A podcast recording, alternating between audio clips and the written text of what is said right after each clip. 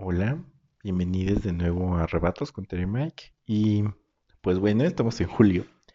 Y este mes las órdenes carmelitas consagran un tiempo de especial reverencia y reflexión a la figura de María, a su importancia en la construcción del reino, a la experiencia de las propias congregaciones religiosas que la consideran su hermana y se han sentido singularmente acompañadas por ella en los momentos más difíciles de su historia, así como en las vivencias particulares de cada uno de sus miembros que siguen viendo en María un aliciente para su día a día.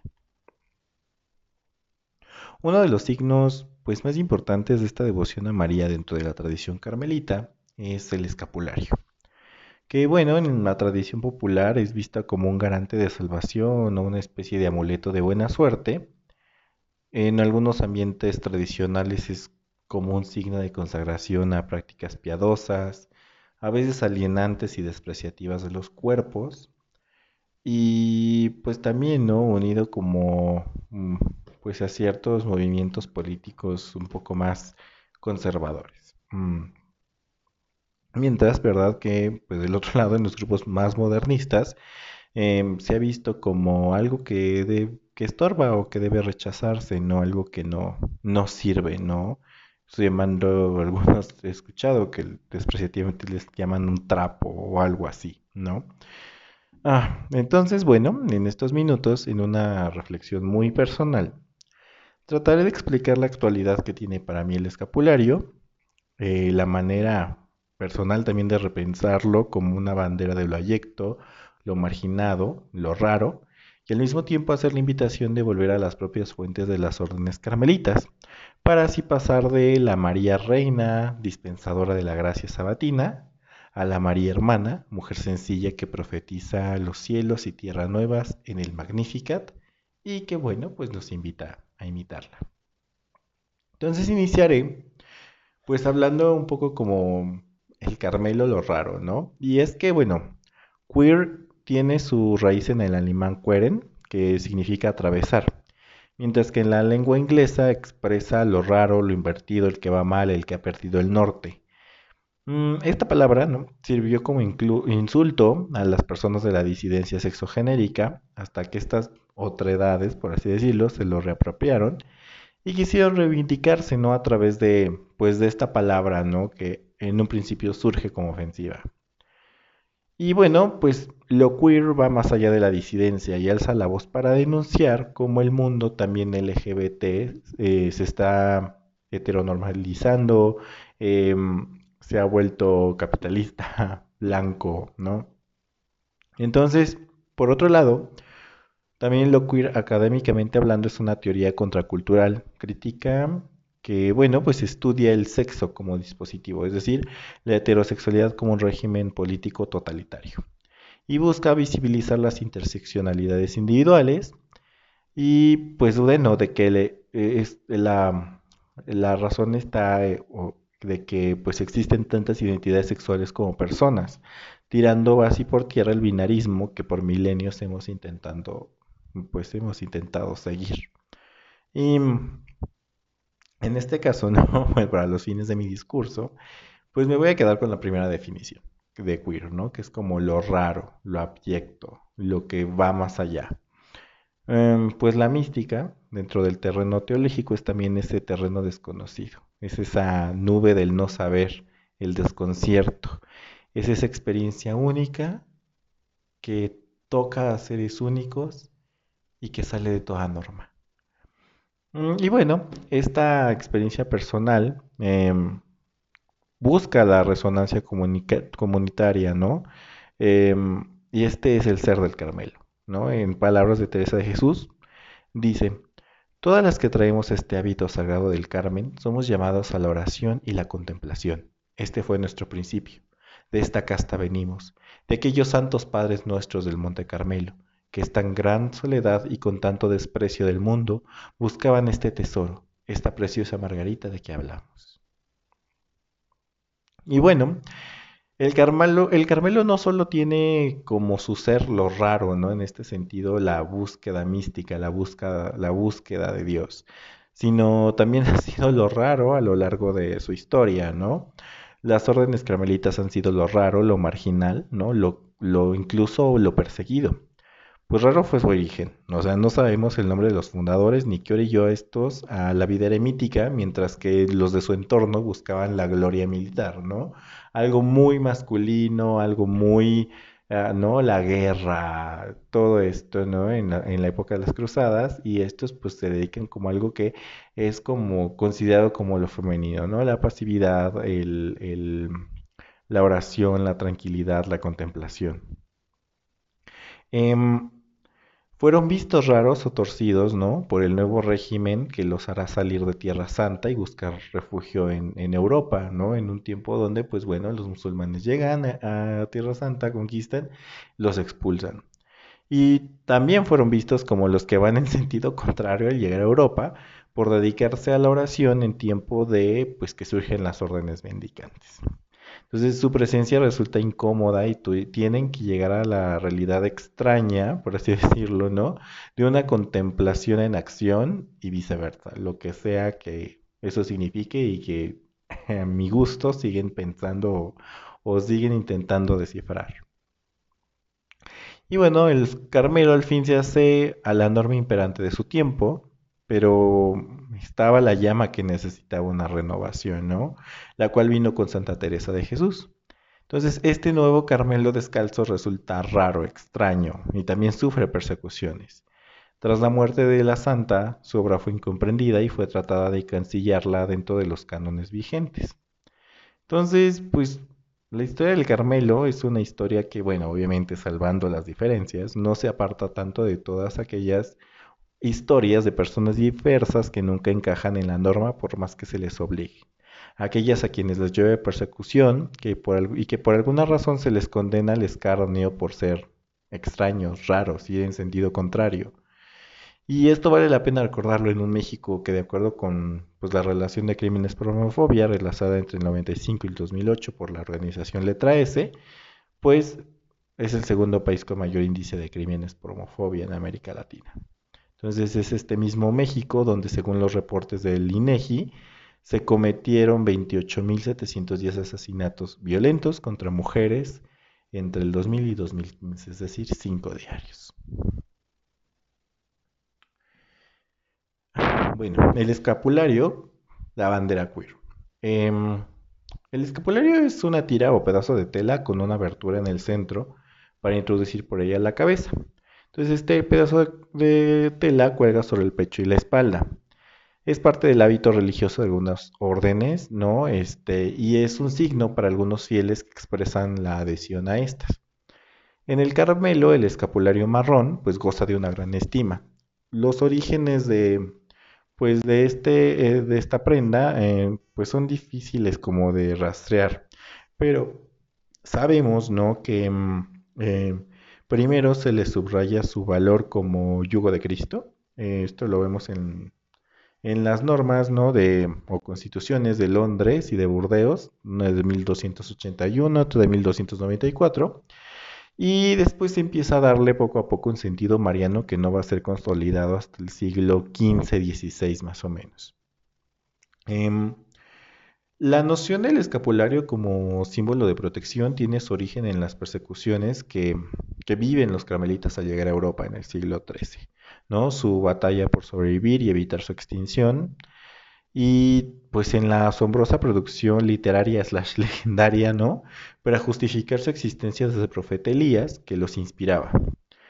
Y bueno, eh, este, esto, todo esto pasa en el espinoso momento en el que deben pasar de ser ermitaños a mendicantes y las luchas que tuvieron que pasar también para poder reivindicar un nombre, el nombre de ser hermanos de la bienaventurada Virgen María, que escandalizaba eso, ¿no?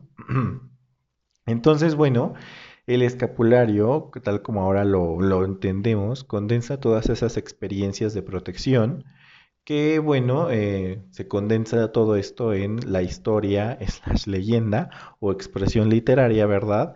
De la visión de San Simón Stock, recibiendo de las manos de la Virgen el escapulario, prometiendo la protección en esta vida y en la otra a quien lo portare.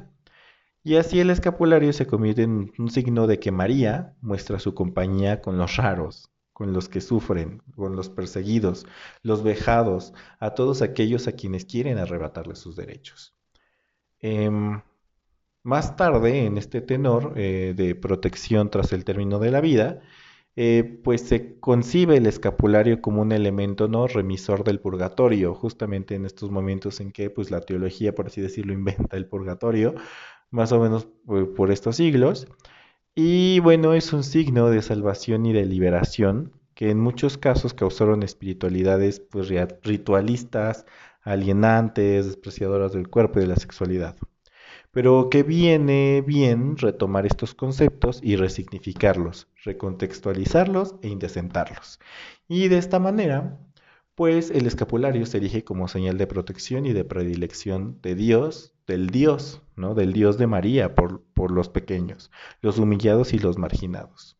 Y vale plantearnos, ¿no? A manera personal, si el escapulario también puede ser un signo de liberación, o de liberación de las llamas de las violencias y de vivir en la prisión, slash, ¿no? Purgatorio del closet. Un closet que no nada más es homosexual, sino pues tiene que ver con todos esos closets que no nos dejan ser a nosotros mismos. Mm. El escapulario es un llamado al autoconocimiento, a la contemplación del misterio, a la fascinación por la experiencia mística, esa que nos confronta con una experiencia de subjetividad que escapa a cualquier categoría. Y es ahí donde se revela lo más original de, cada uno. Y pues desde la cual se construye y deconstruye la persona para empezar a servir a los demás. Y bueno, eh, es necesario también comprender que el escapulario es un signo de salvación en cuanto nos recuerda nuestra obligación de hacer presente el reino, es decir, hacer lo que hizo Cristo, ¿no? Integrar, sanar y liberar. O en palabras de Monseñor Romero, ¿no? Diría, em, si la Virgen hablara a un San Simón esto contemporáneo, al darle el escapulario le diría, esta es la señal de protección, una señal de la doctrina de Dios una señal de la vocación integral de la persona para salvación del hombre entero, ya en esta vida. Todo aquel que lleve el escapulario tiene que ser un hombre que ya vive su salvación en esta tierra. Tiene que sentir satisfecho por, de poder desarrollar sus capacidades humanas para el bien de los demás. Y bueno, el escapulario también nos hace partícipes de toda una tradición, ¿no? Es el símbolo de una familia con una tradición enclavada en el profetismo, es decir, el anuncio del reino y la denuncia de todo aquello que no lo pueda hacer posible. El escapulario invita a tener la mirada en las obras proféticas de María, de Elías, de Teresa y toda esa casta donde venimos, ¿no? Em, portar el escapulario es olvidarnos también del individualismo y empezar a pensar en la transgresora idea de la comunidad, pues así lo entendía Santa Teresa de Jesús, que escribe en 1579. Por, esa todos, por eso todos traemos este hábito, porque nos ayudemos unos a otros, pues lo que es, uno, pues lo que es de uno es de todos. Bueno, el escapulario como un uniforme de una hermana indecente. Y es que, bueno, hablar del escapulario es hablar de María, que es una figura central para la realidad latinoamericana. Su efigie acompaña pueblos, es patrona y cada patrona tiene un nombre y su propia historia mezclada con la historia del pueblo. Y todas son, pues, el rostro de esta María, que es una proyección del rostro sufrido del pueblo y al mismo tiempo es un deseo de restauración pues de la vida. Mm, es por eso que, bueno, la teóloga Marcela Altos Reid nos dice que en la realidad latinoamericana el indecentamiento de la Virgen pues es muy importante o más importante que en otros continentes dada la fuerte inversión machista en su culto y la extensión de su influencia en la política desde Cortés hasta Pinochet. Y bueno, es que indecentar a María es desnudarla de estas sedas y encajes, ¿no? Em, de estos hilos bordados para poder descubrir una niña pobre, campesina, sucia, violentada por los sistemas, objeto de acoso, marginada. Eh, es desnudar los altares de la Virgen erigidos por los poderosos y los regímenes totalitarios para volver a ver los altares vivos de la María Profeta, estos altares populares, los que viven segregados de la sociedad eh, de los cuerpos vulnerados de mujeres y diversos que portan su medalla, su estampa, su escapulario, su tatuaje, y que invocan la protección de la madre desde su hogar o incluso desde el prostíbulo.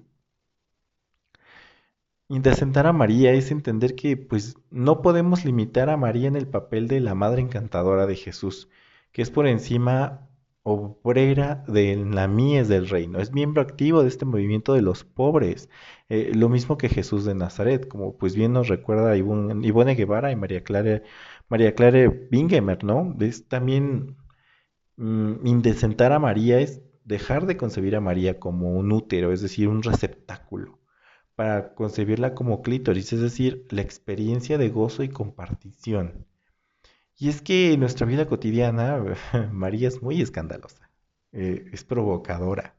Sale del closet de las sacristías y apoya causas sociales, ¿no? Como cuando porta el pasamontañas sabatista, cuando su imagen acribillada acompaña el dolor de Acteal, cuando empuñando un sartén acompaña las protestas de la APO, cuando es invocada por las Pussy Riot, o cuando las hermanas vampiro conquistan con ella el zócalo para la marcha gay de la Ciudad de México.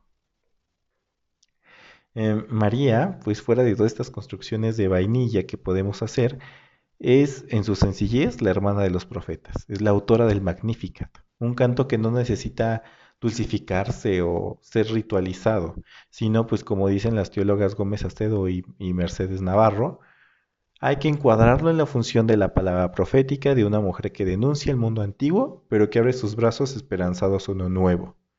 Entender que hoy Dios anima a muchas mujeres a interpretar por sí mismas un código religioso que se ha quedado anticuado en su concepción femenina y a basar su reflexión teológica y religiosa en su propia experiencia de mujeres. Y a manera personal, yo pienso que esto también hay que aplicarlo para las personas de la disidencia sexogenérica. Em, por ello, indecentar a María, indecentar a la Virgen es hacer este proceso de las carmelitas, ¿no? Y eso es lo que nos recuerda el escapulario. Pasar de esta María patrona a María la Madre para terminar enamorándonos de la María hermana. Una hermana que se vuelve una más de nosotros, aquella que nos hace saber que nuestros cuerpos de segunda, abyectos, raros, malogrados, incompletos, son los favoritos y los únicos capaces de Dios. Son los nuevos o las nuevas arcas de la alianza. Es el son signo de que Dios convive entre nosotros y por ellas grita. Gracias y feliz día del Carmen.